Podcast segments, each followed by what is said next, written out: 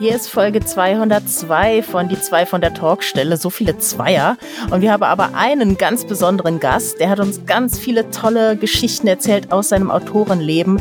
Heute ist Markus Heitz bei uns. Wir haben mit ihm gesprochen über Fantastik und Fantasy, was der Unterschied ist, über Möglichkeiten, ob seine Zwerge mal endlich zur Serie werden und was er sonst noch alles an vielen, vielen Projekten macht. Hört auf jeden Fall rein, es ist ausgesprochen faszinierend.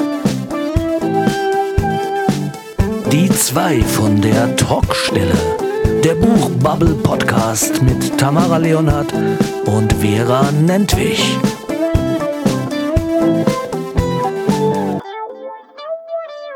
Hallo ihr da draußen. Hier ist die Folge 202 von Die zwei von der Talkstelle. Mein Name ist Vera Nentwich und mir gegenüber ja, ist das sehr leidende Gesicht meiner lieben Podcast-Partnerin Tamara Leonhardt. Hallo Tamara, dir geht's gerade nicht so gut, oder? Nee, könnte man so sagen. Ach Gott, du Arme, du klingst auch sehr nasal. Hm. Ach, die Nase ist es nicht so, aber ich hab halt heiß und kalt und schwitze und friere und hab Kopfweh des Todes. Ach Mensch, das tut mir ja total leid. Ähm, ja, ja, mich hat's ja letzte Woche auch so ein bisschen gebeutelt, aber tja, was will man machen, ne? Diese blöden Viren verschwinden nicht. Ja, doch Ja. zu lange im Regen gestanden. Ja, ne? Ja, bei mir war es ja auch so, dann äh, stundenlang draußen, so in der Kälte, ne? Man steckt halt nicht mehr so weg. Ja. Ähm, Gibt es dann irgendwas, was du darüber hinaus noch erzählen möchtest, oder sollte ich besser erzählen? Ja, das Einzige, was ich erzählen kann, das war, bevor es mich umgehauen hat. Ähm, am Sonntag hatte ich mein erstes Coworking sozusagen face to face, nicht über Zoom, sondern mit anderen Menschen in einem Raum. mhm. Wir haben sechs Stunden geschrieben, immer in halbstündigen Abschnitten. Okay. Und das war sehr cool. Ähm, Mhm. Irgendwie sehr inspirierend, der Austausch dazwischen. Auch sehr lustig zu sehen, was andere Menschen für Grimassen machen beim Schreiben. Okay. Mhm. Ja, das, Mhm. äh, Das heißt, du bist auch, kommst gut voran mit deinem äh, aktuellen Projekt. ja, jetzt wieder nicht mehr, ne? Ach so. Nee, also ich habe auch gestern versucht, an den Rechner zu gehen, aber nach zehn Minuten war es wieder vorbei und ich musste Mhm. mich wieder hinlegen. Ach ja, ja, dann Müssen Ja. wir mal schauen, dass wir dich hier sehr schnell auch entlassen, damit du dich wieder entspannen kannst. Und äh, ja, ne, ich bin auch jetzt, habe jetzt ja auch ganz offiziell mein, mein neuestes äh, Biene Hagen Projekt gestartet und Mhm. bin auch noch gut dabei, jeden Morgen meinen Tagesword-Count voll zu machen und so. Und äh, heute Abend fahre ich ja recherchemäßig zum, zum Frauenchor nach Gr- Grefrath Öd, ne, weil diesmal spielt es ja im Umfeld eines natürlich fiktiven Frauenchors, aber ich lasse mich Mhm. natürlich vom realen Frauenchor ein wenig inspirieren. Mhm. Und äh, ja. Ja, und ansonsten äh, habe ich so das Gefühl, dass ich so langsam äh, so verstehe, wie das mit den Amazon Ads funktioniert. Also Oh, so, schön. so jetzt so seit seit Samstag habe ich, glaube ich, so hat es sich so eingegroovt, dass ich äh, auch jetzt mit einem vernünftigen äh, Kosten ähm, Einnahmenverhältnis da rauskomme. Mhm. Und ähm, ja, und, und vor allen Dingen, was ich also ganz spannend finde, das war mir im Vorfeld nicht so bewusst, dass man da wirklich auch sehr viel drüber lernt, wie, ähm, wie Menschen das Buch wahrnehmen, auf, Mhm. auf welche Suchbegriffe sie äh, reagieren.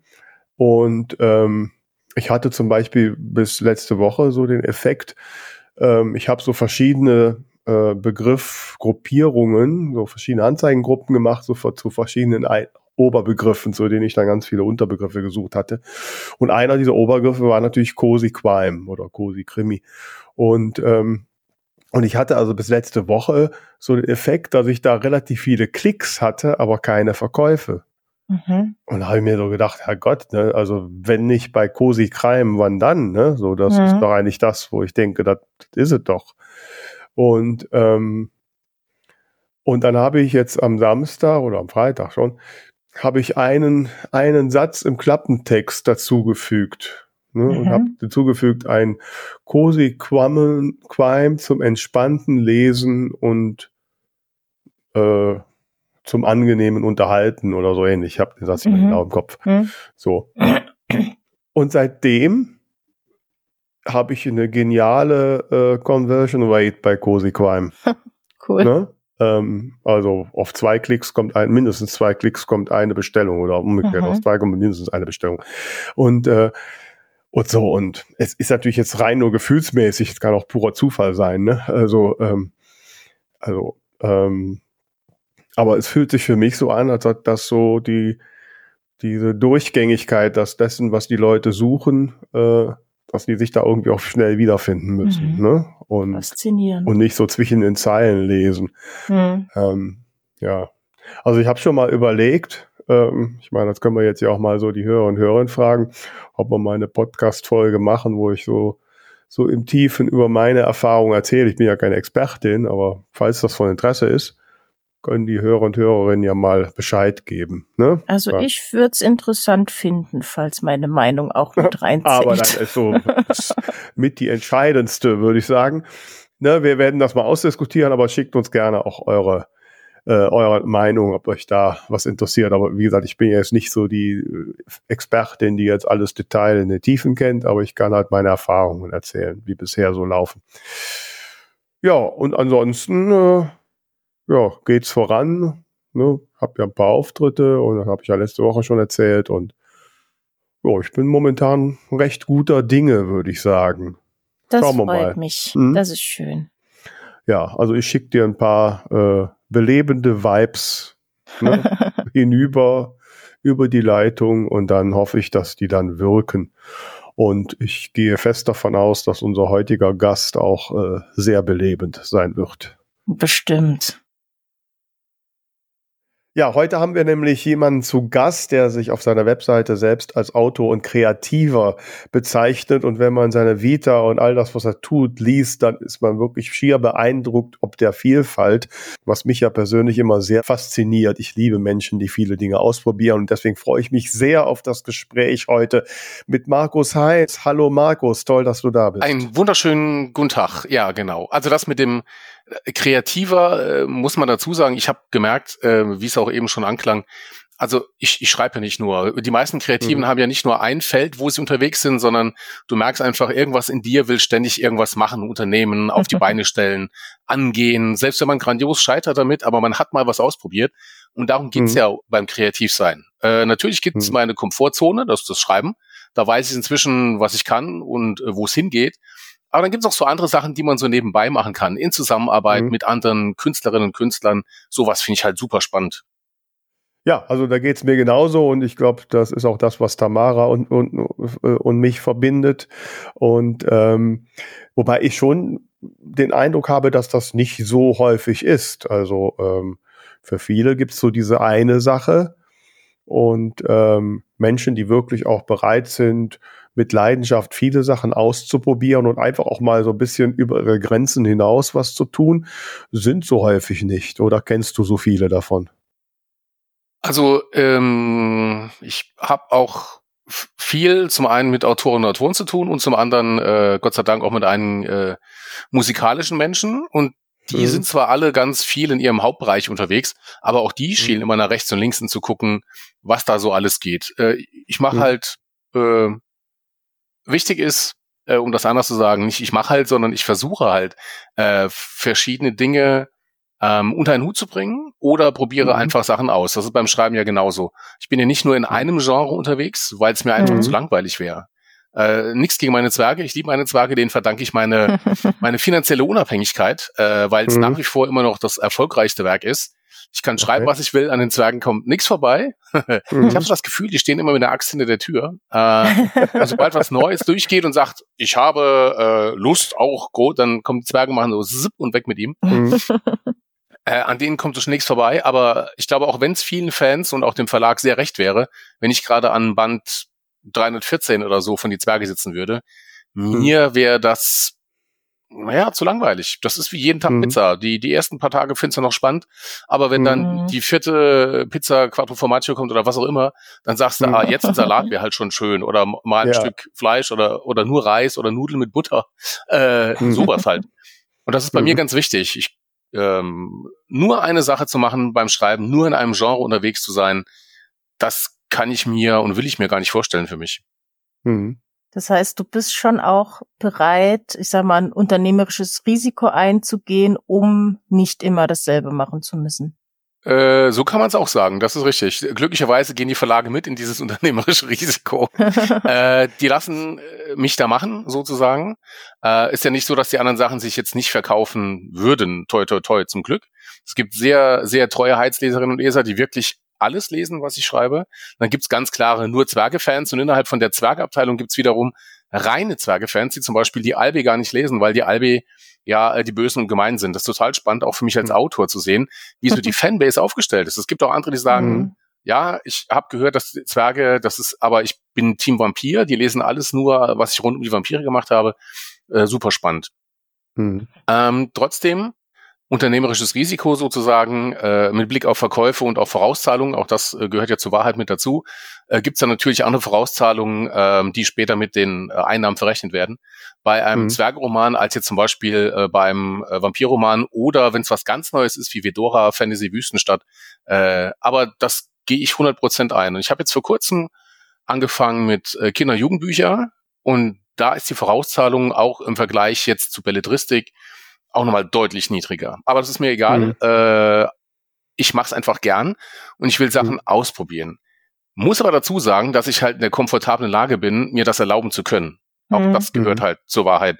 Dass ich sagen kann, okay, mein, äh, meine Kriegskasse ist halbwegs gefüllt, sodass ich mir auch Experimente leisten kann, die auch völlig Mhm. schiefgehen können. Ähm, aber ich habe es ausprobiert. Mhm. Ist mal ein Experiment völlig schief gegangen? Na, so richtig schief nicht, aber natürlich Mhm. gibt's immer wieder ähm, Projekte, wo, wo ich denke, rein vom Inhalt her und das Setting und äh, das ganze Szenario, das aufgebaut wird, dachte ich mir, ich bin gespannt, wie viele Leute das interessiert. Und dann merkt man nach Veröffentlichung, okay, die, die der, äh, der harte Kern äh, des Heiz-Fan-Teams hat zugeschlagen, aber ansonsten jenseits praktisch äh, der bekannten äh, Heiz-Fanbase ist da nicht so viel passiert. Ähm, Mhm. Aus welchen Gründen auch immer. Und das ist ja das Fiese und Gemeine am Kreativsein. Ganz egal, ob du Musiker bist, Maler, äh, Bildhauer, was auch immer. Du kannst das coolste Setting, das coolste Bild, das beste, beste Lied der Welt äh, erschaffen haben. Wenn es die Leute gerade nicht interessiert, dann passiert auch nichts. Ja. Und daher spielt äh, leider, äh, um das noch zu Ende zu führen, äh, beim, beim Kreativen oft Timing eine große Mhm. Rolle. Also Timing oftmals unbewusst oder bewusst. Also du kannst jetzt ein Lied geschrieben haben, jetzt ein Buch geschrieben haben, das interessiert niemand. Herr der Ring ist ein schönes Beispiel. Äh, Jahre, sp- Jahrzehnte später wird's dann von der von der Masse erst entdeckt. Und das ist halt auch so Mhm. tragisch. Man kennt das ja auch von von alten Meistern, äh, die zu Lebzeiten äh, nie äh, irgendwie inter auf Interesse stießen oder die keiner gekauft Mhm. hat. Und jetzt hängen sie in äh, Museen für Millionen. Ja, Mhm. Ja. bringt denen halt zwei, dreihundert Jahre später auch nichts mehr. Aber so ist es halt. Ja. So ist das im Kreativbereich. Wir tun Dinge, die äh, eigentlich keiner zum Leben so richtig braucht, aber irgendwie oft viele Menschen doch schön finden. Das ist ja wiederum Mhm. das Versöhnliche. Mhm. Ja, und darüber hinaus gibt's ja auch noch andere äh, Marktgegebenheiten. Äh, weiß, der Verlag hat gerade nicht richtig Lust, Marketing zu machen oder weiß der Geier oder ein anderes Buch äh, legt die Presseplätze, was auch immer da alles so passieren kann. Ähm, da gibt's ja viele Aspekte. Was mich dazu auch noch besonders interessiert hast, du hast ja jetzt gerade auch für die Thriller, glaube ich, und so auch noch unter Pseudonym geschrieben. Das heißt, du gibst ja da auch ein bisschen noch den Markus Heitz-Effekt ab. Ähm, Ja, schon, aber deshalb ist es ja ein offenes Pseudonym. Also das Okay. ist schon äh, nicht versteckt, sondern sehr offen äh, kommuniziert, dass hinter Maxim Wohland äh, im Thriller-Bereich äh, ich stecke. Aber das ist Mhm. eigentlich zum Schutz derer, die nur Thriller und Krimi haben wollen. Denn ich habe Mhm. festgestellt, wenn du für eine Sache sehr bekannt bist, in meinem Fall Zwerge, Fantastik im weitesten Sinne, hm, ähm, gibt es einige Krimi-Leserinnen und Leser, die aber mit dem Thema Fantastik nichts anfangen können oder wollen. Das heißt, die mhm. Angst besteht immer, wenn die meinen Namen, also angenommen, sie haben vorher noch nie was von mir gehört und äh, googeln dann meinen Namen und finden dann eine Liste von 60 Romanen, die, wo es nur um Fantastik geht, sagen die natürlich, boah, ob der überhaupt einen normalen Thriller schreiben kann, äh, das glaube ich nicht. Oder vielleicht ist doch ein mhm. Vampir drin oder äh, so. Mhm. Und um mhm. zu signalisieren, wenn Markus Heitz als Maxim Wohland schreibt, dann ist da nichts Verstecktes drin. Da kommt kein Vampir aus dem Schrank oder kein Zwerg läuft durchs Bild. Dann gibt's nur die üblichen äh, Schnellfeuergewehre, Bomben, Verfolgungsfahrten, was man eben so aus Krimis und Thrillern eben kennt. Also der ganz klare Hinweis, äh, ja, das bin ich, aber nein, es ist nichts Fantastisches mit drin. Hm. Aber du musst ja dann schon auch, ich meine, die Leute, die jetzt durch den Buchladen gehen oder sowas, die googeln ja jetzt nicht direkt neben Pseudonymnamen. Das heißt, du musst ja schon da dann auch für diesen Namen eine neue Leserschaft erarbeiten. Ja, ja und da habe ich auch ganz bewusst jetzt für Maxim Wohland äh, das Yakuza-Buch, äh, letztes Jahr erschien der erste Teil, dieses Jahr, ich glaube, ich habe zu viel Projekt dieses Jahr, ich glaube, der zweite Teil kommt nächstes Jahr. Äh, das habe ich im Self-Publishing gemacht, ähm, einfach nur um zu gucken, wie das funktioniert, wie die Mechanismen da sind. Hm ähm, mhm. weil ich schneller auf alles reagieren kann. Ich habe noch ein anderes kleines Vampirbüchlein, das dann unter Markus Heitz erscheint, weil Vampire, Fantastik. Mhm. Ähm, ja, habe ich auch im Self-Publishing, ja, ne? äh, habe ich auch im Self-Publishing gemacht, weil ich da einfach schneller sein kann und das ist so ein kleines, mhm. ähm, eine Experimentalküche. Da habe ich so eine mhm. schnelle Idee, da sage ich, okay, gut, habe ich schnell geschrieben, ich habe alle Leute, die ich brauche für Cover, für Lektorat, äh, für Korrektorat. Das habe ich mhm. relativ schnell zusammengebaut. So hm. schnell ist kein Verlag. Äh, für die Leute, hm. die sich vielleicht ja. im Verlagswesen nicht auskennen, ein Standardtitel hat neun Monate bis zwölf Monate Vorlauf. Also, hm. wenn alles geruhsam geht. Ne? Das heißt, Bücher, die von mir jetzt erscheinen, sind in Wahrheit schon wieder fast ein Jahr alt. Deshalb ist mal so lustig, wenn ich auf Lesereise bin und ich stelle ein aktuell, aktuelles Buch vor, aktuellen Anführungszeichen, äh, muss ich echt überlegen, weil ich ja gerade schon wieder in einem Buch bin, das ja. danach erscheint, wie das jetzt nochmal genau war. Also Details Details können da schon mal schwierig werden. Am Großen und Ganzen erinnere ich mich immer an die ein, zwei Bücher vorher schon relativ gut. Aber wenn jetzt zum Beispiel eine Frage kommt ähm, vom ersten Band zu, zu Uldart, hm. der ist, der erste Band ist 1999, habe ich den geschrieben. Oh Gott, ja. Ich habe keine Ahnung. Ist natürlich ja, komisch. Ich auch nicht mehr, was ich da gemacht habe. Ist, ist natürlich komisch für die Leserinnen und Leser, weil die hat das Buch jetzt gerade gelesen und geht davon mhm. aus, ich habe es ja gerade gelesen, das muss der Heiz doch wissen. Da denke ich, ja, das sind aber 70 Romane äh, vor 1999. Äh, ich sag mal, das wird eng. Also ich krieg noch grob so zusammen, was passiert ist. Grob im oh. ersten Band. Das war praktisch die Ouvertüre, äh, der Auftakt. Aber äh, wird's aber schon wieder eng. Hm. Jetzt bin ich ja auch jemand, die, äh, ich schreibe zwei Reihen, Cozy Crime Reihen und und mich interessieren auch gerade so deine Gedankengänge da besonders, weil ich natürlich auch ab und zu sage, ja, mal was anderes wäre auch schön. Aber dann, jetzt bin ich aber weitem nicht in deiner Größenordnung, ich mache ja auch nur Self-Publishing, ähm, habe ich dann auch immer Angst, jetzt habe ich mir da mit Ach und Krach und mit viel Einsatz was aufgebaut, das will ich jetzt auch nicht gefährden. Ne? So. Äh, äh, ist es einfach, weil du sagst, du sagst selbst, du bist gesichert, dir ist das egal, genau. oder machst du dir so Gedanken auch? Nee, tatsächlich, ich hab's ja, wie du auch gerade gesagt hast, äh, angerissen, äh, ich erlaube mir das einfach. Äh, mhm. Und mach das einfach. Und wenn's fliegt, fliegt's.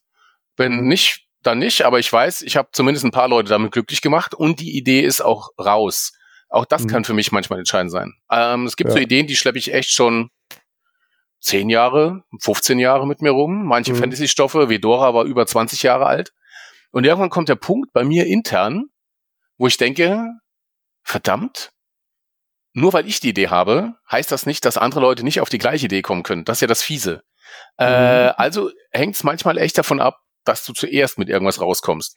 Weil wenn mhm. du Zweiter bist, hast du vielleicht den Vorteil, wenn das erste Buch von irgendjemand gut lief, dass die Leute sagen, oh, guck mal, das ist so ähnlich, aber du kannst dir ja mal anhören, äh, der oder die war vorher und da hat er halt geguckt, was gut läuft und dann hat er einfach auch mal sowas geschrieben. Mhm. Und mhm. das war jetzt zum Beispiel ähm, Schnitzel zur Priest, das jetzt zur Buchmesse in, in Leipzig erscheint, äh, das ist auch eine Idee, die ist über zehn Jahre alt. Ähm, und die muss ja. jetzt einfach raus. Wobei das, da wollte ich auch gleich noch zu kommen, äh, weil das so ein, so ein äh, Buch ist. Also ich habe jetzt nur ja Klappentext lesen können. Ähm, wo ich direkt dachte, Mann, das ist wieder so eine Idee, warum hast du die nicht gehabt? Ne? aber, äh, aber jetzt kommt wieder das ganz fiese. Wir beide können uns tierisch drüber freuen. Ich habe mich über die Idee auch gefreut. Und wie gesagt, ich schleppe mhm. so eine längere Zeit mit mir rum. Ich bin mir sicher, mhm. man sieht's ja in dir, äh, du hattest vielleicht auch mal so eine ähnliche Idee. Oder du guckst eine Kochsendung und denkst, boah, das müssen wir mal richtig tierisch übertreiben. Und wir mhm. äh, vom Alter her, ich sag mal Muppets Show, auch da gab es schon einen durchgeknallten Fernsehkoch, äh, Smörrebröt, mhm. Smörrebröt, Rumpum, Auch da Absolut, war ja schon ja. praktisch die, die Persiflage angelegt, was der so mhm. alles veranstaltet. Und die Wortspiele, die im Deutschen gar nicht so, so rüberkamen. Äh, selbst die Muppets Show hat damals schon Persiflagen drauf gemacht. Und ich habe festgestellt, mhm. sowas gibt's in der Art und Weise noch nicht. Und äh, jetzt muss es einfach raus. Wie gesagt, ist auch schon wieder ja. über zehn Jahre alt. Das war mir einfach zu gefährlich. Und es hat schon den Spiegel-Bestseller-Aufkleber, bevor der überhaupt erhältlich ist. Ja, das ist das Schöne, weil ich das ein, einmal oder zweimal geschafft habe, kann man das jetzt überall draufkleben, weil es ist ja nie gelogen. Oh, ja. Es steht ja nur, glaube ich, Spiegel-Bestseller Autor oder irgendwie so drauf. Auf jeden Fall. Ach so, ne? Äh, genau, genau. Es, ist, es ist ja nicht gelogen, ja. Äh, das ist das Schöne. Ah, die hm. Feinheiten. Mal Kleingedruckte muss man lesen. Ich meine, es steht ne? Spiegel, ja doch, also ich habe hier gerade eins rumliegen, da steht äh, Spiegel Bestseller Autor drauf. Ah, das siehst du, das habe ich schon nicht gesehen. Man speichert das ab. Ich, ich auch wenn die, die Zuhörer gerade nicht kennen, sehen, äh, da unten siehst du, ja. da ah, ja, steht, Auto, ja, das klar. ist der Trick, das kannst du jetzt überall draufschreiben, mein ganzes Leben lang. das ist äh, sehr geschickt. Ja, äh, genau, also ich bin ja auch, muss gestehen, ich bin durchaus großer Fan von diversen Kochsendungen und du äh, kochst ja auch, du hast ja sogar Rezepte auf deiner Webseite. Ähm, und äh, was ist denn deine Lieblingskochsendung oder guckst du die gar nicht? Äh, nee, ich finde, verschiedene Formate haben durchaus Herausforderungen. Und äh, für mich war tatsächlich ähm, gerade das Kitchen Impossible fand ich großartig, wo mhm, Tim Melzer dann äh, sich Battles liefert mit Sterneköchen. Und es macht mir eine diebische Freude, äh, wahrscheinlich ja. wie ja jedem Saarländer, wenn du einen Sternekoch daran scheitert siehst, dass er ein, ein Feuer nicht ankriegt, weil er über offener, weil er über offener Flamme wird dieses Gericht zubereitet. Das hat er geschnallt. Und dann fängt mhm. er an, äh, irgendwie Feuer unterm Kessel zu machen. Du siehst einfach, er kriegt dieses Feuer nicht an. Und ich denke, na, das wäre im Saarland jetzt also, also wir kriegen Feuer an, Freunde. Wir kriegen vielleicht, also so, so ein durchdachtes 100% Vier-Sterne-Ding vielleicht, obwohl doch, wir haben ja auch eine Bau und Co. Also äh, Sterne können wir auch. Aber dass du siehst, dass jemand, der wirklich die Küche beherrscht aus dem FF und dann heißt Mama Feuer an und du denkst, das ist lustig. Naja. Ansonsten, du hast, du hast Gerichte, wo sie echt nur durch, durch äh, Analyse überlegen, wie schmeckt mhm. das, wie ist die Konsistenz. Also da wäre ich tausend Prozent raus. Äh, muss ich mehr, ja, da bin ich tausend Prozent raus. Ich würde sagen, mhm. schmeckt, schmeckt nicht und das könnte drin sein und das Fleisch könnte drin sein. Aber wie mhm. die dann drauf kommen, auf die ganze Raffinessen und das ist mhm. natürlich schon großartig. Ja, finde ich auch, ja. Ja, kannst du denn Feuer machen, Tamara? Du bist ja auch quasi nee, Saarländerin. Ich, ich, bin ja nur zugezogen, aber äh, seit, seit, wir, seit wir einen Kamin im Wohnzimmer haben, kriege ich es einigermaßen so. ja. Hm. ja, aber du hast ja gesagt, so im Vorgespräch, dass du diverseste Gemeinsamkeiten mit Markus hast. Erzähl doch mal, was sind das denn für welche? Ja, also ich habe festgestellt, ich war ja letzten Freitag noch bei dir in der Heimatstadt Homburg zum Demonstrieren. Mhm. ähm, und ich habe festgestellt, ja, beide im Saarland aufgewachsen, beide an der Universität des Saarlandes Germanistik auf Magister studiert. Jawohl. Beide mal für die Saarbrücker Zeitung geschrieben. Jawohl. Und dann bist du halt Bestseller-Autor geworden und ich nicht. ja, da steckt dann halt nie drin. Wie ich vorhin schon sagte, ab und zu funktioniert's und da funktioniert's halt ganz lang wieder nicht. Mhm. Ja. Nö, man, man lebt ja auch schön im Saarland, so ist es nicht. Also ich bin zwar mhm. viel unterwegs und bin auch gern weg und komme aber umso lieber wieder an. Das ist das Schöne. Mhm. Das ist so lustig, wenn ich mit, mit äh, Pressevertretern unterhältst, dann fragen die mich dann oft, aber äh, sie leben immer noch im Saarland. Das ist so, als ob, als ob das hier so eine andere Welt wäre. Also, ja, ja. Äh, wo, also da schwingt immer was mit zwischen Mitleid und, und Ungläubigkeit, wo ich denke, was habt ihr denn? Die meisten wissen ungefähr, wo es liegt, wissen aber über das Saarland nie was. Oder, oder wenn, mhm. dann, ah, das war mit Kohle und Stahl. Da ich, ja, äh, unter anderem. Genau. Ansonsten gibt's halt echt noch viele andere schöne Sachen im Saarland, von toller Natur über historische Ausgrabungen, äh, Kultur haben wir auch. Äh, jetzt nicht so im Übermaß wie eine Großstadt, logischerweise, aber äh, man kann hier super leben. Aber das finde ich so mhm. lustig, dass die, dass die Reaktion oft immer diese Mischung aus, aus Mitleid und Ungläubigkeit ist. Und ich spreche immer eine Lanze für Saarland und sage, nee, kommen Sie vorbei, ich führe Sie rum. Ich kenne mich, Sehr ich kenn mich aus. ja,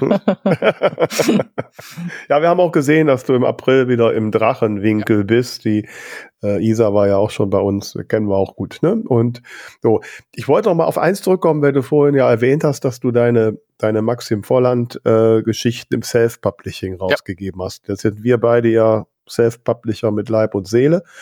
Und ähm, wie war dein Zugang als erfolgreicher Verlagsautor im Self-Publishing? Ähm, was, ja. was meinst du mit Zugang? Naja, wusstest du direkt, was du tust? Wie konntest du dich orientieren? Also, äh, das, was sagen andere das, dazu, also dass ein, du jetzt ein Buch so zu bauen, sage ich jetzt mal, das wird hm? nie das Problem sein, weil ich halt weiß, hm. ich, ich kann Bücher schreiben, ich kenne hm. Leute, äh, wie gesagt, die das Korrektorat, die das Lektorat machen, die mir das Cover hm. bauen, äh, weil auch da nur like a Pro, wie es so schön heißt, ähm, das Mhm. würde ich anders gar nicht machen wollen, kostet Geld, aber ich kann jedem Self-Publisher, jeder Self-Publisherin nur raten, äh, zu investieren, weil Ja, früher, absolut. früher muss man dazu sagen, gab es ganz viele Vorurteile gegen Self-Publisher, ähm, weil die Mhm. anfangs oft nicht ganz so professionell gearbeitet haben. Das hat sich Mhm, äh, das um stimmt. 180 Grad gedreht oder sogar 360 und noch 180, äh, Mhm. um, äh, um die Drehung hinzukriegen. ähm, da bin ich echt erstaunt und ich bin äh, in einer äh, Self-Publishing-Gruppe drin, wo nur Profis drin sind und da sehe Mhm. ich, was die machen, ist nochmal ein ganz anderes Level als das, was ich tue. Ich mache Self-Publishing zum Spaß. Also Hm. so, so ein Testpool, ne? so eine, eine kleine Hexenküche, wo ich das mache, das und das. Wenn es läuft, läuft's. Wenn nicht, ist es halt nicht so schlimm. Aber die anderen haben wirklich äh, Marketing-Fahrpläne, äh, was sie wann wo veröffentlichen, welche Mhm. Newsletter sie raushauen, in welcher Geschwindigkeit sie takten, wie sie vorgehen und so weiter und so fort. Und die sind fast alle nur im E-Book-Bereich unterwegs, äh, weil E-Book Mhm. kostet dich weniger Geld und weniger Aufwand im Sinne von äh, Produkt. Also natürlich ist ein E-Book trotzdem äh, entsprechend lektoriert und hat ein gutes Cover, Mhm. Aber du hast viel weniger Logistik. Du musst dich nicht Mhm. drum kümmern, dass es in Büchern steht und das ist mir aufgefallen als Self-Publisher, der mit Print arbeitet. Diese Vertriebsstruktur, die Verlage leisten können, was Print angeht, ist enorm wichtig, wenn du in Buchhandlungen landen willst. Ähm, weil jemand organisiert, dass du in allen möglichen Filialen von äh, großen Buchhändlern und Händlerinnen oder von der kleinen inhabergeführten Buchhandlung einfach liegst. Und nur wenn Mhm. du liegst, wirst du im normalen Buchhandel vom, äh, von der Leserin oder Leser wahrgenommen. Hm. Das ist halt extrem schwierig für Self-Publisher, die den Printweg gehen. E-Book, wie gesagt, Mhm. ganz andere Sache, andere Kanäle, äh, andere Geschwindigkeit, äh, anderes Marketing. Äh, ich bin zum Beispiel nicht bei TikTok. Über TikTok Mhm. läuft ganz viel, ähm, über Insta natürlich. Mhm. Ähm, und das ist spannend zu sehen, dass das eine komplett andere Self-Publisher-Welt ist als das, was ich mache. Da wäre ich ja, Hm. ich bin in deren Augen bestimmt Profi, aber halt niedlich. Hm. so, ja, guck mal, der Heiz, ja, hat auch ein bisschen Self-Publishing gemacht, ne? Hm. Ah, Wobei man ne? das mit dem, mit dem Thema im Buchhandel liegen, das muss man, klar, also im Buchhandel liegen, das, das schaffen auch viele Verlage nicht. Also es gibt so eine Studie, die sagt, dass 80 Prozent der Bücher im Buchhandel von gerade mal 40 Verlagen kommen. Ne? Und, äh, und nach dieser Studie haben wir knapp 3000 äh, Verlage, also auch die anderen 2960 kommen da kaum vor. Und natürlich ist es für Self-Publisher, die im Regelfall keine Vertriebsmannschaft haben, Ja. dann schwer bestellbar zu sein. Das ist Genau. kein großes Problem. Äh, und das muss man, muss man schon wissen. Ähm, äh, jetzt habe ich meine Frage vergessen. Ein Klassiker. äh, ja. Ähm, ist das, oder was ich noch fragen wollte, wenn du gerade sagtest, so, dass es äh, früher Vorurteile gegen Self-Publishing gab. Äh, Ich muss gestehen, ich, weil ich gerade aktuell auch an einem Artikel für das Fachmagazin der Self-Publisher arbeite, was, wo es genau um dieses Thema Vorurteile und so weiter geht.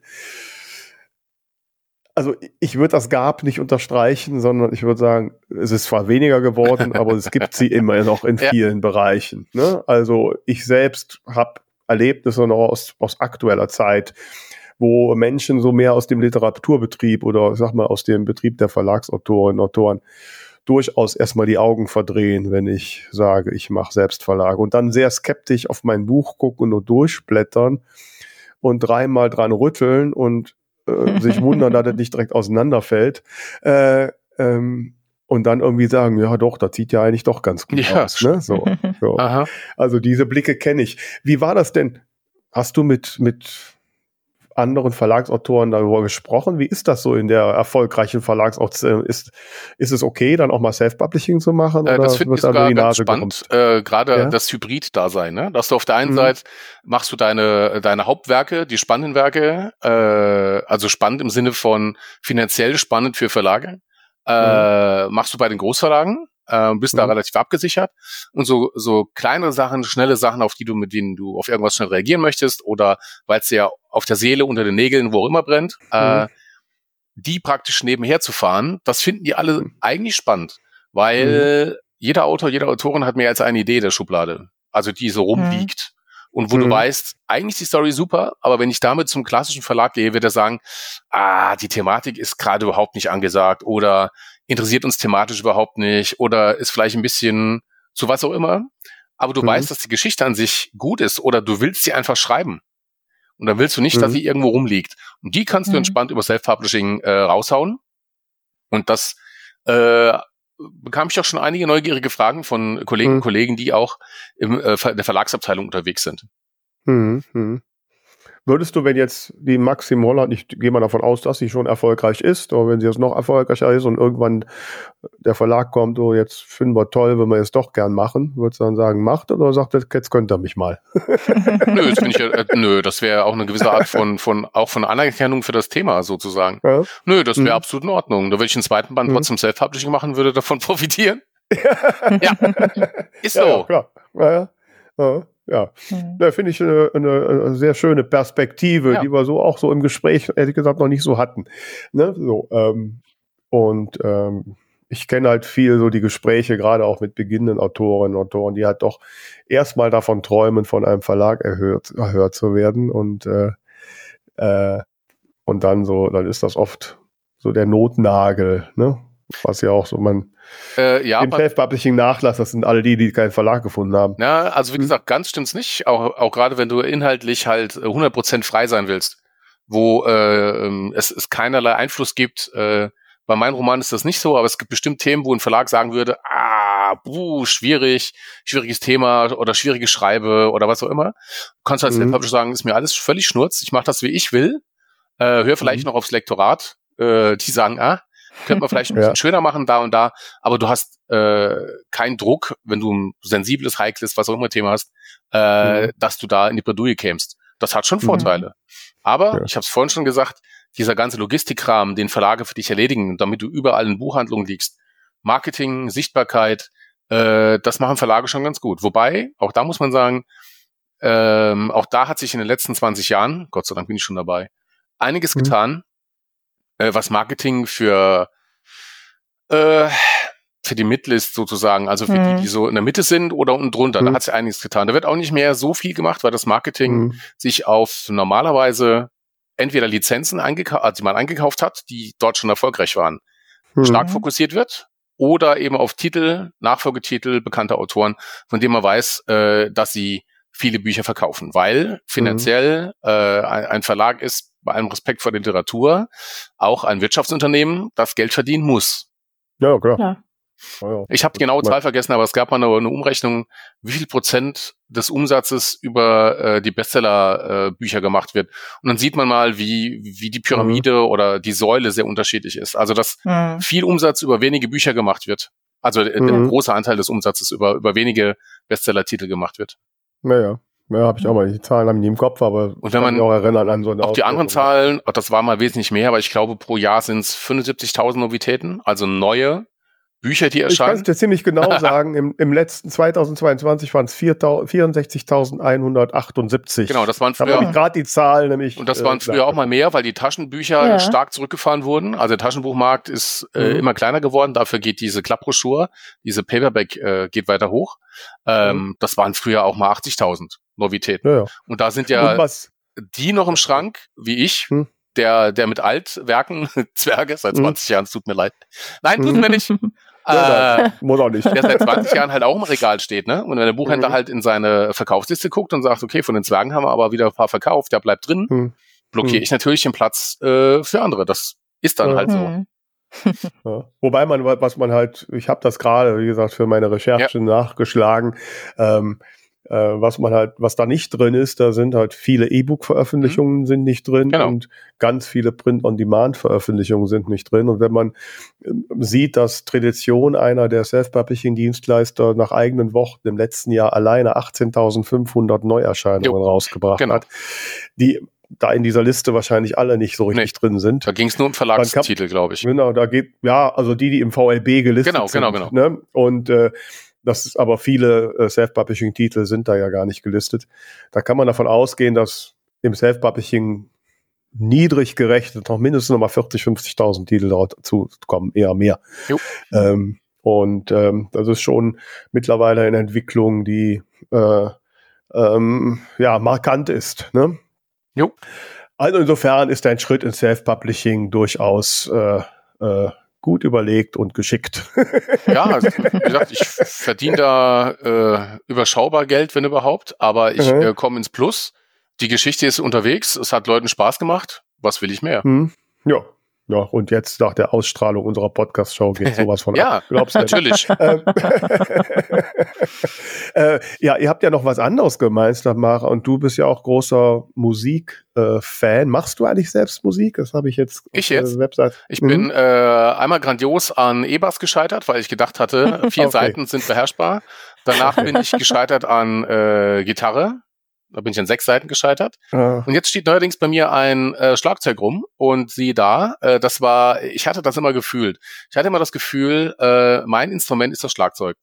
Ja. Äh, und jetzt steht's hier rum und äh, ich bin noch nicht besonders gut, aber es macht einfach höllen viel Spaß. Und wo der Frust bei der, beim E-Bass und bei der Gitarre dafür gesorgt hat, dass ich das eingestellt habe, der Frust ja. ist hier genauso vorhanden, aber es macht trotzdem Spaß, so lange zu üben, bis du diesen Drecksrhythmus mit dem Wechsel hinkriegst. Und das ist der Riesenunterschied. Und hätte ich das praktisch ah, 30 Jahre früher gerafft, äh, wäre wär ich jetzt bestimmt auch gar nicht schlecht. So, so sitze ich halt hier rum und trommel so ein bisschen vor mich hin. Mir macht das einfach mhm. tierisch viel Spaß. Und das ist ein gutes Zeichen. Ja. Na guck, wenn ich mal einen Drummer brauche, dann weiß ich, wo ich mich melden ja, kann. Ja, in fünf Jahren oder so. ja, also ich habe heute gerade schon einen Vorschlag, so nächste kleine Clubkonzert im Drachenwinkel mit, äh, ne, das wäre gar nicht, wär gar nicht so schlecht. Was du hast gerade auch gesagt, dass du in diesem Jahr noch viele Projekte vor Augen hast, ja. Kannst du mal so ein bisschen Ausblick geben? Was steht denn so bei dir alles an? Ähm, also äh, Bücher, die erscheinen, äh, haben wir jetzt das Schnitzel zur Bries zur Leipziger mhm. Buchmesse mhm. und im äh, Früh, ich sag mal, der Frühherbst, Spätsommer, wie auch immer, um den August rum, äh, kommt der nächste Teil der Albä. Das ist praktisch, das sind die bösen Dunkelelben, die gehören zum Zwerguniversum. Mhm. Und äh, die mag ich auch sehr gerne, weil es die dunkle Seite der Macht ist und aus deren Sicht ein paar Geschichten mhm. weitererzählt werden. Äh, dann mhm. kommt dies Jahr noch ein Jugendbuch. Äh, was genau sage ich jetzt nicht, weil das äh, muss der Verlag da machen. Mhm. Ähm, und dann sind wir für dieses Jahr, jetzt überlege ich gerade vor mich hin, sind wir auch schon durch. Sind aber auch schon okay. drei Bücher. Nächstes Jahr äh, geht's weiter, sowohl mit äh, teilhistorisch als auch Fantasy, ähm, aber also Fantastik, aber äh, das ist ja noch far, far mhm. away. Und sowas fernab vom Schreiben. Ich meine, du hast ja auch, habe ich gelesen, du hast Libretto zum Musical geschrieben. Ja. Du machst äh, ähm, ähm, ähm, du machst Computergames und äh, ich habe auch gesehen, du hast jetzt dafür die Zwerge so, einen so einen kurzen YouTube-Video-Ausschnitt, wie das so mit FX aussehen könnte. Genau, aber äh, da, da, war ich nur, also in diesem äh, FX-Ausschnitt hm. für die Zwerge äh, hab, bin ich nur passiv beteiligt. Da habe ich nichts mit zu tun, das hat die Filmfirma gemacht. Mhm. Äh, nee, ich hatte letztes Jahr habe ich noch mich ums Bierbrauen gekümmert, für, für 20 Jahre Zwerge.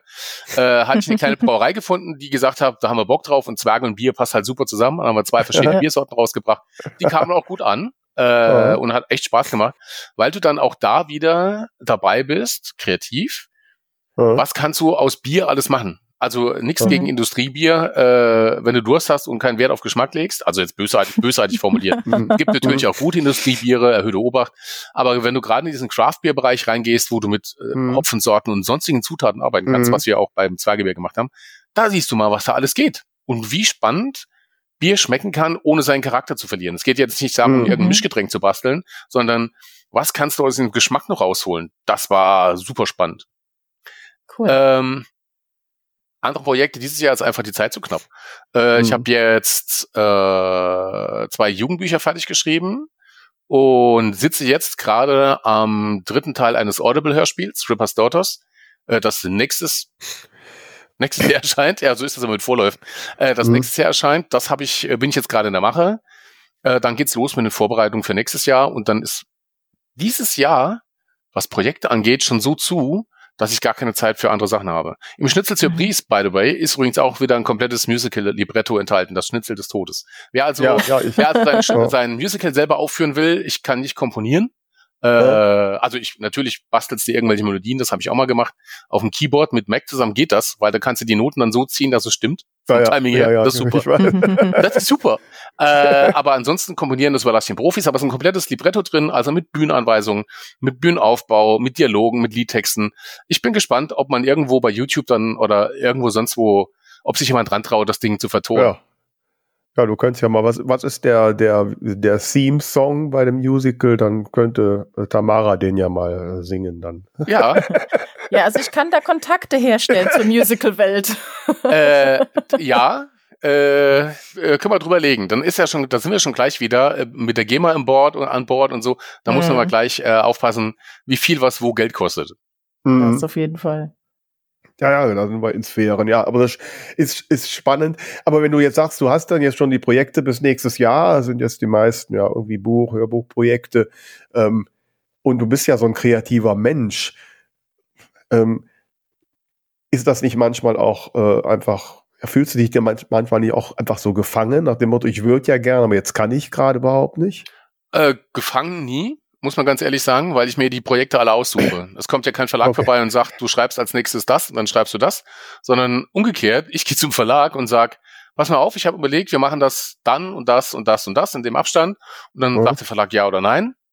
Ja. Spoiler, bisher hat noch kein Verlag gesagt, nö, machen wir nicht, das ist das Schöne. Das ist das Schöne, ist so toll. Ja. Äh, also insofern ist es ja ausgesuchte Beschäftigkeit. Ne? Also ich freue mich mhm. dann immer auf die nächsten Projekte. Äh, mache natürlich Notizen, wenn mir eine andere Idee kommt, ein anderer Gedanke für irgendein Projekt, über das ich jetzt noch gar nicht dran denke. Natürlich schreibe ich das alles auf. Und wenn mhm. ich dann mit einem der regulären Projekte schneller sein sollte, als ich denke, was durchaus vorkommen kann, und ich hätte theoretisch einen Monat Leerlauf, setze ich mich natürlich hin und arbeite die Idee aus, gehe vielleicht schon dran. Je nachdem, wie viel Text es ist, kann man das auch schnell mal schreiben. Und da sind wir beim Thema Self-Publishing. Äh, spricht nichts dagegen, dass man sowas zwischendurch einfach mal reinschiebt.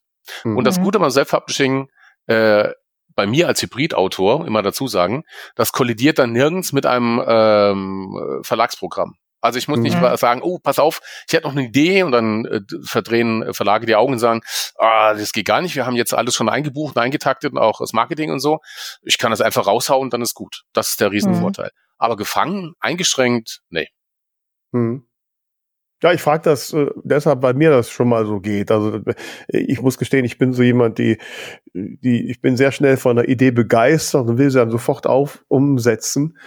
Und, und äh, wenn sowas länger dauert oder ich kann das jetzt nicht oder sowas, dann, oh, dann hört mich das total ab und dann ist irgendwann die Luft raus, dann will ich es nicht mehr. Die lege ich dann aber auch konsequent weg. Ich habe hier, wir haben ja vorhin ja. drüber gesprochen, äh, so einen Haufen mit Ideen, wo ich weiß, mhm. auch da wird die Zeit eines Tages kommen. Da, da, da, da. Ja, ich habe äh, in meinem in meinem Lieblingsprogramm einen großen Ordner mit Ideen aber irgendwie, eigentlich müsste ich dann auch wieder strategisch hingehen genau. und, und am Sonntagnachmittag die alle mal durchgucken, genau. ob ich noch wieder einer anspringt. Ja, das würde ich äh, direkt empfehlen. Das ist bei mir ähnlich. Äh. Ich habe hier tonnenweise diese berühmten schwarzen Notizbücher, äh, mhm. Zwei Dutzend oder so. Da sind Ideen drin, die ich schon benutzt habe. Es sind aber auch Ideen drin, von denen ich jetzt schon gar nichts mehr weiß. Und die blätter ich ab und zu durch und denke, ach guck mal da, stimmt, mhm. das passt auch zu dem und dem Projekt. Also nicht nur, dass ich sage, äh, das wird ein Buch, sondern nee, super, die Idee passt ja super zu dem, was ich gerade schreibe oder das kann man da noch mit einbauen. Das kann ich mhm. nur jedem empfehlen. Ab und zu mal den alten Kram wieder sichten, die alten Ideen durchchecken und sagen, mhm. das ist es. Mhm. Hast du geatmet, Tamara? ja, aber nur, wenn du nichts zum Thema mehr nein, hast. Nein, nein, ist okay. Ähm, ich wollte noch mal zu dem Thema Fantasy zurückkommen. Ähm, das ist ja schon so dein Hauptsteckenpferd. Und ich glaube, die Liza Grimm war es, die bei uns gesagt hat, ähm, Fantasy hat sich arg verändert, weil früher gab es nicht so viele Filme, nicht so viele Spiele. Jetzt können die ganzen Fantasy-Fans eben ausweichen, müssen nicht mehr lesen. Nimmst du das auch so wahr, dass es nicht mehr so groß ist, wie es mal war, oder ist das eher subjektiv? Ich glaube, das ist so ein Zwischending. Wenn ich so an meine Jugend denke, gab es immer Fantasy-Filme.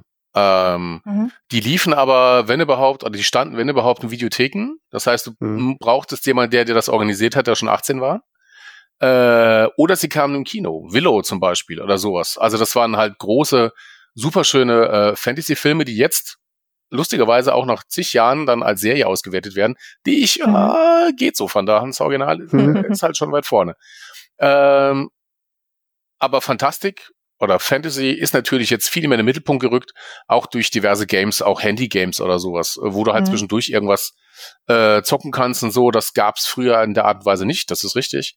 Ähm, Fantasy ist auch im Buchhandel aktuell immer noch ein Thema, aber aktuell, äh, jetzt habe ich zwar aktuell gesagt, aber ist dann aktuell so, ähm, Mhm. ist ein Thema, aber die klassische Fantasy ist eher so im unteren Bereich. Was halt gerade extrem Mhm. gut läuft, ist die, äh, die Romantasy, also Mhm. Fantasy mit äh, romantischem Einschlag. Äh, die ist schwer beliebt. Äh, sieht man auch in den Mhm. Bestsellerlisten. Ähm, aber klassische Mhm. Fantasy, äh, Zwerg oder so, wenn du jetzt als Neuling mit sowas um die Ecke kommst, wenn die Verlage erstmal sagen, ah, schwierig, können wir dann noch irgendwie Romance mit reinbringen? Äh. Da habe ich halt den Vorteil, dass es eine Serie gibt, oder auch wie Bernhard mit den Elfen, Mhm. dass wir Serien haben, die äh, halt über 20 Jahre so etabliert sind, dass wir halt eine Fanbase haben, die Bücher Mhm. kaufen. Aber Neulinge äh, kriegen aktuell eher gesagt schwierig, äh, vielleicht in ein paar Jahren wieder oder so. Mhm. Und ist das mein Eindruck oder gibt's irgendeine magische Connection zwischen Fantasy und dem Saarland? Also mir, mir scheint sehr viel Fantasy kommt von hier. Oder nehme ich das nur so wahr? Ähm, da müsste ich jetzt fragen, wen du alles meinst.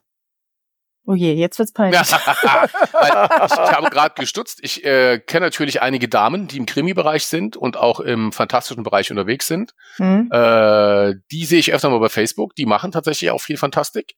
Ähm, da ist das Saarland schon ganz gut vertreten, aber jetzt überlege ich gerade, Ich komme jetzt gerade nicht auf seinen Namen. Ähm, Benjamin Spang? Oder ist das einfach nur wegen dem Drachenwinkel, weil da sich halt vieles einfindet? Ja, okay. Ja. nee, also, also tatsächlich sind es viele, äh, ich sag mal, noch nicht so bekannte äh, AutorInnen, die ich hier aus der Region kenne, die alle Fantasy schreiben. Ja, ja. Aber ähm, jetzt auch aus der bekannteren Riege, ich komme gerade nicht drauf. Ich weiß nur, seine Frau heißt Tamara. Christoph, Marzi. ja, ja, genau. Ähm, und da, gefühlt hab, äh, da habe ich irgendwie den Eindruck gehabt, es wären ganz viele. Aber Die Theresa Hannig ist nicht aus. Äh, nee, Nicht nee. Also es, es gibt ähm, gut, die Isa natürlich auch Klar, noch. äh, es gibt diverse, die gerade im fantastischen Bereich unterwegs sind. Ich würde es nicht unbedingt auf Fantasy einengen, ich würde Fantastik sagen. Was Wo ich ist der Unterschied? Fantasy verbinden die meisten äh, klassische Fantasy, also Herr der Mhm. Ringe. Die sogenannte Mhm. High Fantasy. Das wäre wieder eine Extrasendung, wenn du hingehst und klamüserst die ganze Fantastik Mhm. auseinander. Es gibt so viele Untergenres, äh, die äh, ja wieder literarische Gattungen aufmachen und so weiter und so fort. Aber bei Fantasy ist für mich immer automatisch amerikanisch, englisch, klassische Fantasy äh, mit dem klassischen Herr der Ringe, äh, mit der klassischen Herr der Okay. Ringe Besetzung. Fantastik wiederum greift viel, viel weiter. Das geht ins Märchenhafte mit rein. Märchenhaft ist für mich nicht Fantasy. Äh, deshalb sage ich Mhm. immer Fantastik, weil das alles mit abdeckt. Das ist für mich die Mhm. Großgattung. Alles, was mit fantastischen und übergeordneten, übersinnlichen Elementen zu tun hat, ist für mich Fantastik. Das kann Krimi sein. Äh, es gehört alles mit in die Fantastik. Mhm. Äh, es gibt auch Krimis in der Fantasy, ja, auch das gehört mit dazu. Aber Fantastik Mhm. ist als Oberbegriff äh, viel, viel weitgreifender. Und da sind wir im Mhm. Saarland schon ganz gut unterwegs. Früher hatte eben die Fantastik oder Fantasy äh, mit dem Vorurteil zu kämpfen, dass es ja leicht und schnell geschrieben wäre. Aber wer sich schon mal als äh, Fantastikautor oder als Fantasy-Autorin, Autor, äh, Mhm. versucht hat am Weltenbau, weiß, dass Weltenbau Mhm. äh, eins der wichtigsten Standpfeiler für jeden Roman ist, wenn du Mhm. Ja. in Mhm. Fantasy-Welten, Fantastikwelten unterwegs bist. Weil wenn der nicht stimmt, bricht dir der ganze Roman zusammen. Das ist Mhm. äh, schwierig. Also es ist wie ein Hausbau Mhm. und du hast Fundament schief gegossen, dann kann das Haus oben so schön aussehen, wie es will. Dann macht einer unten Pong am Fundament und dann bricht dir alles zusammen, dann taugt auch das beste Schreiben nichts. Äh, es ist wie im Film. Die besten CGI-Effekte retten halt einen scheiß Film nicht. Und so ist es halt Mhm. äh, beim Roman genauso. ja, wir hatten das Thema Weltenbau. Ja, ich muss gerade, ich weiß jetzt gerade nicht, mit der Mira Valentin. Mit der war's. Mira. Genau. Genau, da hatten wir uns explizit über das Thema Wel Weltenbau unterhalten Genau. und äh, dass die Flüsse nicht alle bergauf fliegen dürfen, fließen dürfen. Und, Und wenn und sie es tun, Sachen. brauchen sie einen Grund. Ja, da musste, das ist ja der Vorteil in der Fantasy, man kann ja immer irgendeine Magie noch ein, sich einfallen Ja, lassen, aber ne? sie muss halt genau erklärt sein. Mhm. Gut. Wobei das ist ja grundsätzlich eigentlich beim Schreiben so, nicht? Also ich, ich kann ja in meinem Krimi irgendwo im UFO auf dem Marktplatz landen lassen. Ich muss es halt nur logisch erklären. Genau. Vor allem logisch. Aber hey, ja. das ist so witzig, um das, um kurz abzuschweifen. Früher, auch in meiner, meiner Kindheit und Jugend, war ja UFO irgendwie heißer Scheiß. Äh, hm. Erich von Däniken ist durch die Gegend gezogen, hat Vorträge gehalten. Ah, gibt es sie wirklich? Roswell war ein Riesenthema. Alles war super geheim, super geheim, super geheim. Und heute hast du das Gefühl, mindestens einmal die Woche oder zweimal im Monat werden irgendwelche Mitschnitte, Filmaufnahmen von Kampfjets äh, von den Militärs hochgeladen, wo sie irgendwelche Flugobjekte zeigen, in TikTok-Form, die in alle Richtungen gleichzeitig fliegen. Keiner weiß, wie das funktioniert. Also mhm. es gibt immer mehr Filmaufnahmen, handfeste Filmaufnahmen, ähm, vom Militär, die Flugobjekte zeigen, von denen man bisher nicht genau weiß, wie es funktioniert, was auch immer es sein möge. Uns interessiert keine Sau. Also früher ja. wären das äh, Sonderaufmacher gewesen, das Internet mhm. wäre explodiert und heute so, ah ja, wie, wieder, wieder so ein, wieder so ein Pilot vom Kampfjet, der irgendwas gefilmt hat, ach ja, ach guck mal, da fliegen sie, ja, ist doch schön. Also, das in den 60er Jahren, als die Science Fiction äh, groß war, also wo man sich gesehen mhm. hat, Weltallaufbruch, mhm. sind wir allein, wir müssen äh, neue Welten, die, die wüssten gar nicht, die hätten gar nicht gewusst, wohin damit. Und heute so, mhm. ja, ja, ist, ist jetzt auch egal. das finde ich super spannend, dass das keinen mehr interessiert. Ja, die Welt ändert sich. Der Himmel ist ja auch ein bisschen voller geworden seit den 60er Jahren. Ähm, hat sich denn, äh, haben sich die Themen in der Fantasy verändert jetzt über die Jahre? Du bist ja schon so lange dabei, wie du selbst sagst. Also die hat sich schon über die Jahre wesentlich verändert. Wenn man sieht, die alten äh, die alten Conan-Romane oder so, das war halt noch eine, also die Barbarian Fantasy, das war noch eine ganz andere Art von Fantasy. Äh, da ging mhm. ein Held von A nach B und hat alles weggeräumt, was im Weg stand. Das ist so die klassische. Queste halt. Du wirst noch zweimal ja. geprüft unterwegs und dann ist gut.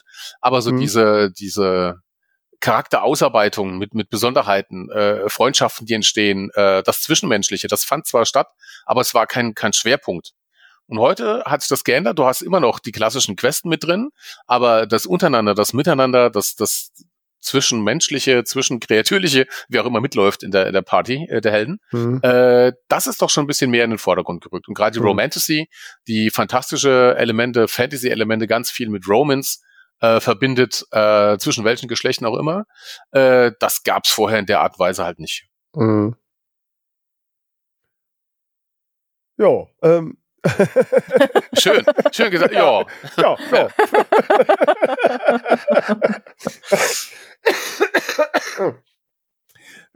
Genau, jetzt, Tamara, jetzt hättest du wieder atmen können. Ähm, ja, äh, mein, mein Hirn ist heute nur so ja, semi ja, da. Du fehlst mir ein bisschen. deswegen, deswegen bin ich froh, dass der Markus so schön erzählt. Ja, das kann ich. Wenn ich was kann, dann kann ich stundenlang labern. Das ist gar kein Thema.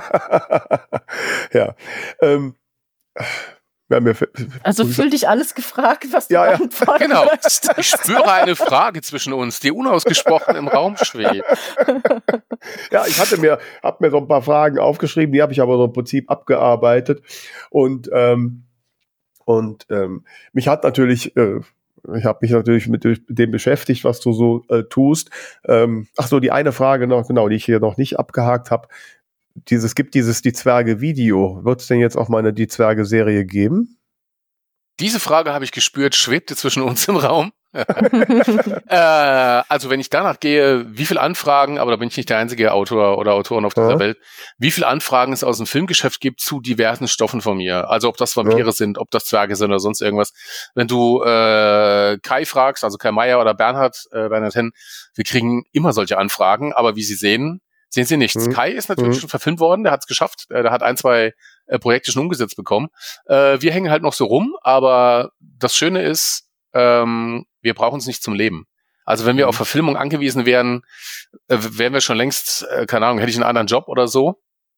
Aber die Filmleute, das funktioniert ganz anders als das Buchgeschäft. Mhm. Als zum ersten Mal Produzent angefragt hat nach Filmrechten, bin ich mhm. ausgeflippt. Weil für mich war ein Produzent der Typ, der im Abspann steht, der verantwortlich dafür ist, dass der Film existiert. Also waren das mhm. Produzenten mhm. für mich immer Leute mit Geld.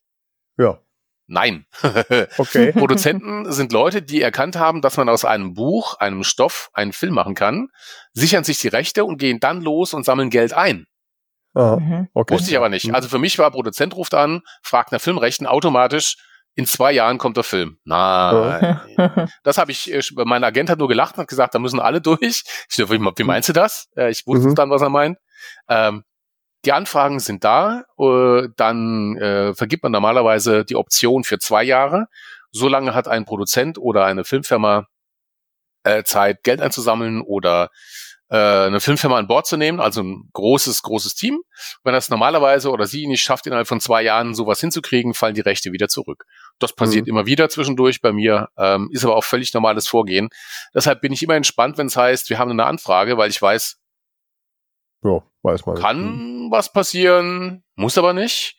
Bei den Zwergen waren wir schon mal relativ weit irgendwann. Äh, da wurde zehn Jahre tatsächlich rumgearbeitet und gemacht mit Drehbüchern und so.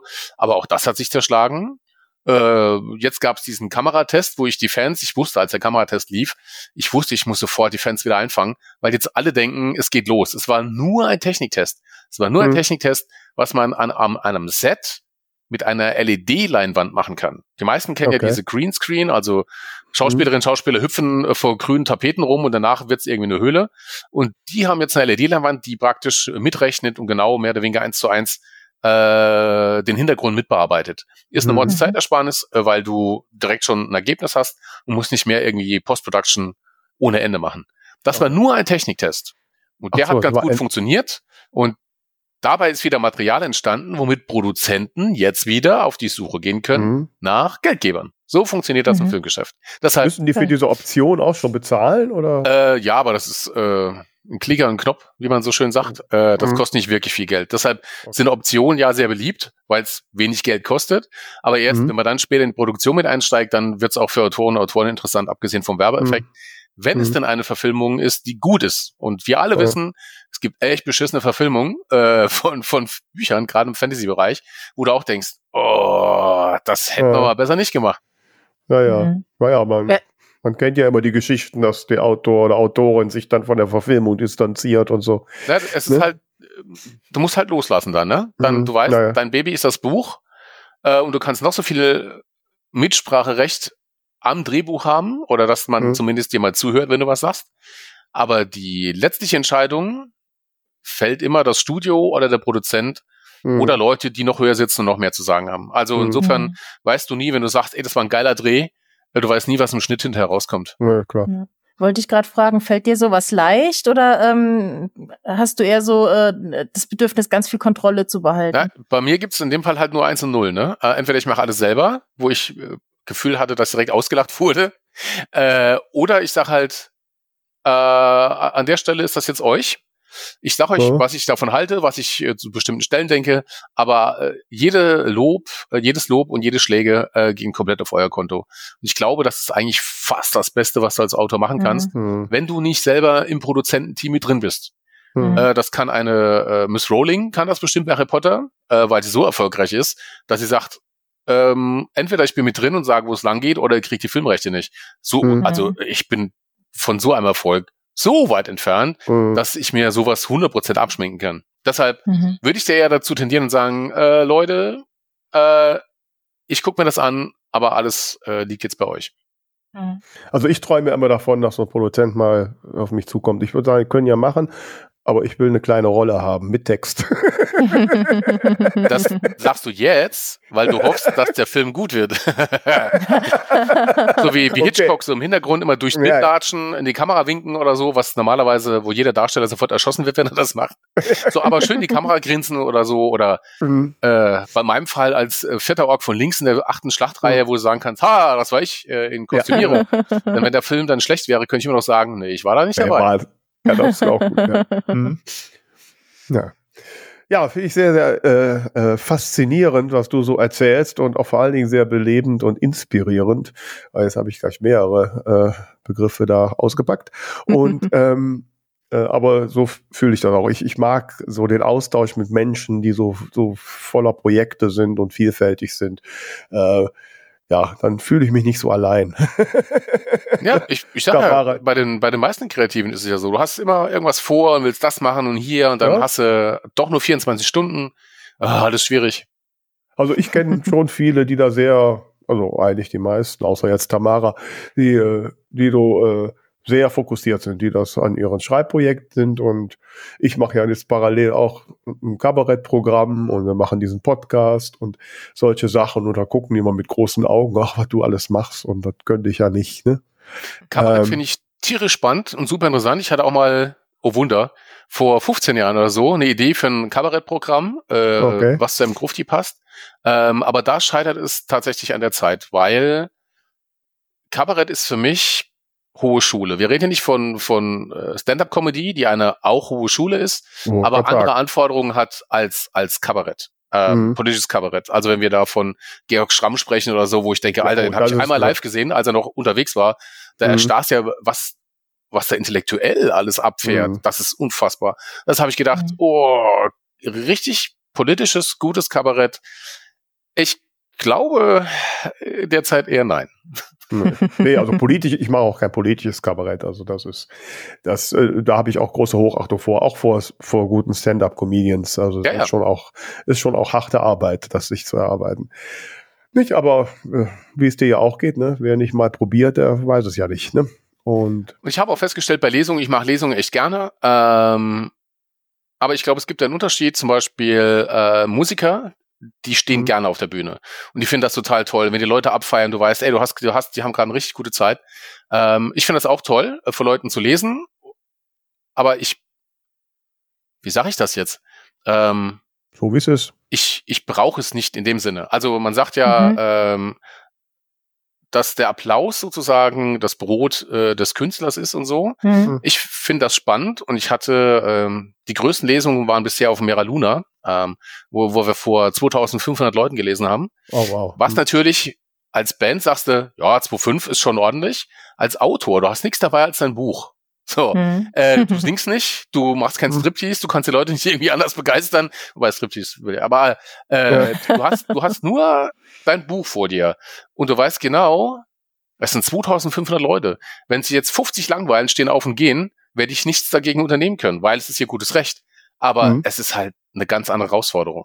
Es ging Mhm. bisher immer gut, toi toi toi, hier ist auch echtes Holz von mir. Ich klopf mal drauf.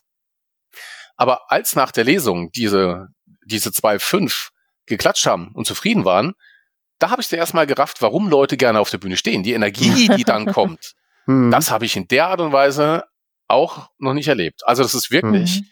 und wir reden nicht von Esoterik oder so, es ist wirklich eine Art von Energie, äh, Mhm. die da rüberkommt. Äh, vielleicht einfach Absolut. eine Hormonausschüttung, ich weiß es nicht, aber ich fand das schon sehr beeindruckend.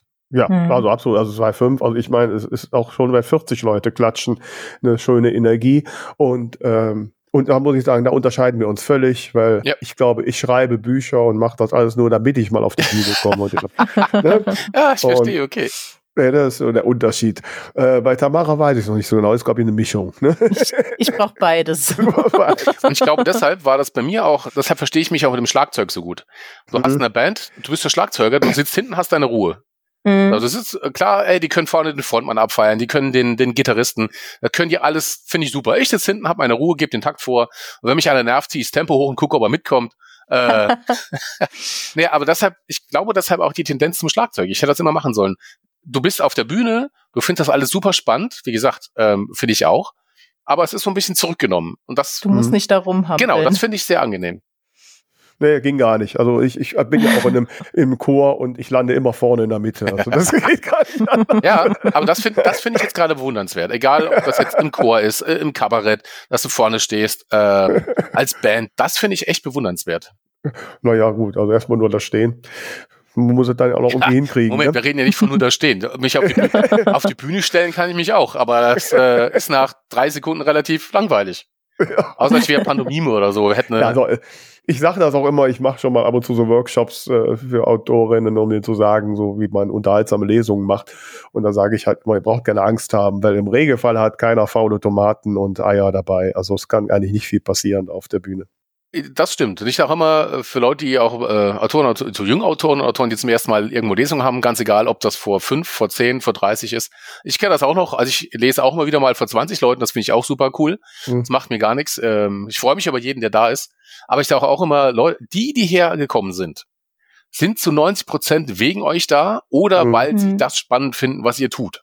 Hm. Die machen nichts. Und die 10%, die mitgeschleift werden, weil sie geschenkt bekommen haben, weil sie der Mann, die Frau, das Kind wollen sind, die jetzt leider mit mussten, äh, die kriegst du auch noch eingefangen, das ist gar kein Thema. Aber hm. wir haben ja nicht irgendwie ein aggressives Publikum vor uns sitzen, die du ja. irgendwie beruhigen musst, die du einpacken hm. musst oder sonst irgendwas. Die Leute sind dir prinzipiell erstmal gewogen. Und das hat mich dann auch entspannt äh, vor den 2500 Leuten, weil die hm. wollen ja nichts Böses.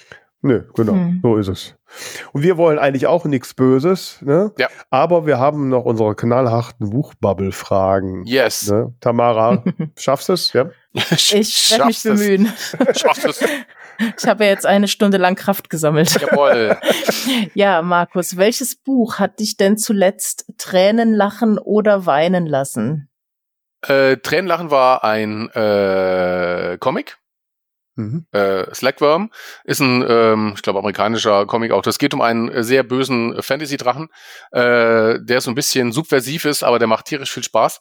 Und äh, sehr beeindruckt hat mich literarisch, wenn man so möchte, von Marcus Arts, äh, Mary und Claire. Ähm, es geht um die Schriftstellerin Mary Shelley und ihre Stiefschwester Claire Claremont. Äh, das ist ganz spannend, weil er da mhm. verschiedene mhm. Episoden von äh, mhm. Mary Shelley und äh, mit Lord Byron und so ähm, literarisch mhm. äh, aufarbeitet. Das ist interessant. Man muss mhm. ja auch mhm. seinen eigenen Horizont auch bei der Sprache äh, immer wieder erweitern. Und Wunderbar. das kriegt dieses mhm. Buch echt gut hin. Mhm. Okay. Ja, spannend. Und welche Begegnung in der Buchbubble war für dich denn ganz besonders inspirierend? Das ist dann schwierig. Ähm, also inspirierend in der Buchbubble, hm, hm. Ich mag den Austausch mit den Leserinnen und Lesern, das finde ich spannend, äh, weil mhm. da oft auch Unterhaltung auftauchen, an die ich jetzt gar nicht gedacht habe. Äh, Lesestellen oder Schreibstellen, wo ich mir nicht so viel dabei gedacht habe, haben bei anderen Leuten was ausgelöst, wo ich mich dann drüber wundere und denke, ach, das ist ja mal spannend. Und mhm. dann komme ich natürlich wieder ins äh, Grübeln überlegen, äh, warum das bei den Leuten ähm, so wirkt oder warum sie es so sehen. Und ich habe beim Schreiben gar nicht so diesen Eindruck gehabt.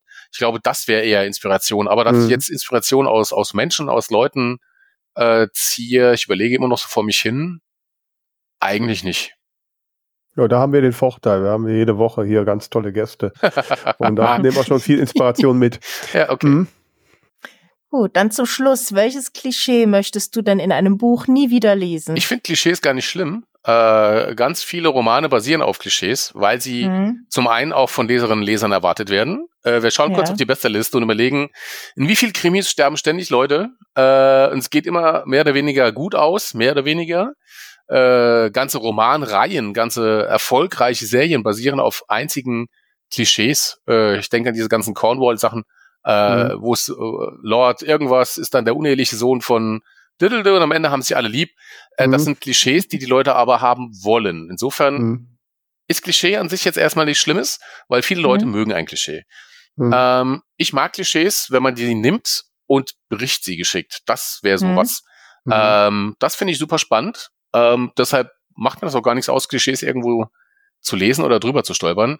Äh, bringt mir die Klischees, wir werden sie schon irgendwie umgebaut bekommen. Ja, das kann ich mir gut vorstellen. Okay. Ja. ja. also vielen, vielen Dank, Markus, dass du heute bei uns bist ähm, und ähm, ganz viele spannende Einblicke gegeben hast. Äh, wie gesagt, mich hat es sehr inspiriert das und ich werde um einige Sachen noch so nachdenken und vielleicht jetzt mal in meinen alten Ideen auch noch gucken. Unbedingt, da ist, ne? äh, das könnte Gold sein, von dem du jetzt ja. gar nicht wusstest, dass du es noch hast. Na, bevor du die Idee jetzt wieder veröffentlichst, ja. ne? ja. Äh, äh, da muss ich jetzt mal ran. Lass die Spiele beginnen. Genau, so machen wir's. Ähm, ja, an euch da draußen, ich hoffe, es hat euch genauso viel Spaß gemacht. Äh, vergesst nicht, uns zu folgen, wo immer ihr könnt und uns gerne auch euer Feedback zu senden und, äh, und natürlich auch unser Buchbubble Bulletin zu abonnieren. Ähm, also es kommt jetzt bestimmt demnächst. Ich habe es ganz dick auf der To-Do-Liste. und ähm, ja, ansonsten bleibt mir nicht an, bleibt mir nur noch, mich nochmal ganz herzlich zu danken, bedanken bei dir, Markus. Vielen Dank für die Einladung der Tamara gute, gute Besserung zu wünschen. Ja. Dankeschön. Das hier war schon sehr belebend. Sehr schön. Ja, siehst du, siehst du, vielleicht kriegen wir dich demnächst auf Rezept, Markus. Und, äh, und äh, ja, und euch da draußen, ja, bleibt uns gewogen. Bis nächste Woche. Tschüss. Ciao. Tschüss.